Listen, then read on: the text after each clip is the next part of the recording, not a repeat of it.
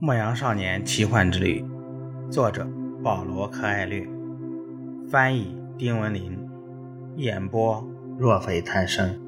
第十九集，男孩睁开了双眼，太阳在地平线上喷薄欲出，在他面前，昨夜群星闪烁的地方，有一排看不到尽头的椰枣树铺展开去，将面前的沙漠覆盖了。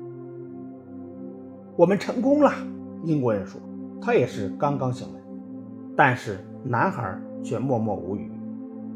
他已学会像沙漠那样保持沉默，只是兴奋地望着面前的叶藻林。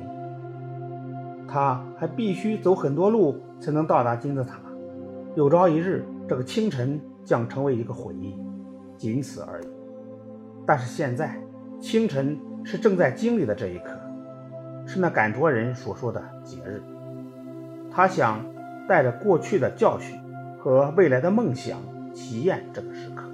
有一天，那成千上万棵椰枣树覆盖沙漠的景象将成为回忆。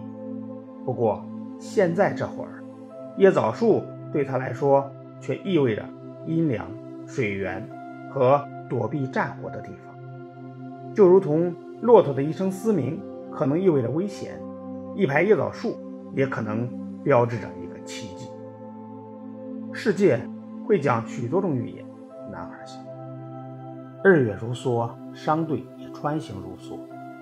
当看到数百人的商队连同牲口来到绿洲的时候，炼金术士不禁想：绿洲的人跟在刚刚到达的人群后面，大呼小叫，扬起的尘土遮蔽了太阳。孩子们见到陌生人。兴奋的又蹦又跳，炼金术士看到部落头领们朝商队首领走过去，双方交谈了很长时间。但是炼金术士对这一切不感兴趣。人们来了又去，他见得多了，而绿洲和沙漠却依然如故。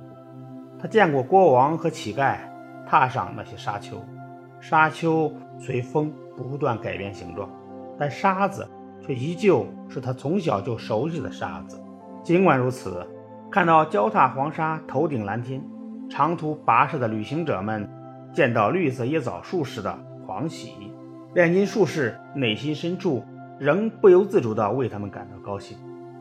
也许真主创造沙漠的目的，就是为了让人们见到椰枣树的时候能开心地笑。他想。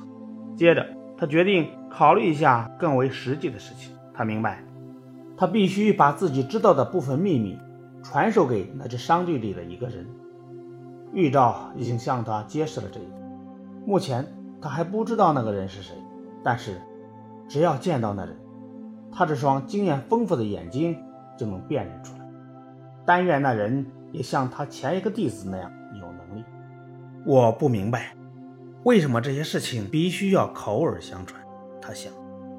这不仅仅是因为他们是秘密，真主向来是慷慨地向世人披露秘密。对这种现象，他只有一种解释：这些事情必须以这种方式传授，因为它们是由纯粹的生命体构成的，而这类生命体用图画和文字很难捕捉得到。人们由于迷恋图画和文字，忘记了宇宙的语言。新来的人很快就被带到绿洲各部落头领面前。男孩简直无法相信他看到的景象。绿洲根本不像他在一本故事书上读到的那样，只有几棵棕榈树围着一眼水井，而是比好几个西班牙村庄加在一起还要大得多。这里有三百口水井，五万株椰枣树。期间散布着许多五颜六色的帐篷，很像《一千零一夜》里的情景。英国人说，他正迫不及待地想要找到那位炼金术士。他们很快被一群孩子包围了，孩子们好奇地看着牲口和陌生人，男人们想知道商队是否遇上了战乱，女人们则争着购买商人们带来的布匹和宝石。沙漠的寂静完全被打破。人们不停地说啊、笑啊、喊呐，仿佛刚刚走出了一个幽灵世界，重新回到人间，那么幸福和快乐。那位前天晚上还小心翼翼的赶驼人对男孩解释说：“沙漠中绿洲向来被视为中立地区，因为绿洲的大部分居民是妇女和儿童。战争的双方都有绿洲，士兵在沙漠中打仗，留下绿洲作为避难所。商队首领颇费了一般气力，才把所有人召集在一起，随后便开始发布指令，他们。”将在绿洲驻扎下来，直到部落间的战斗结束。由于是客人，所以要与绿洲的居民分享帐篷。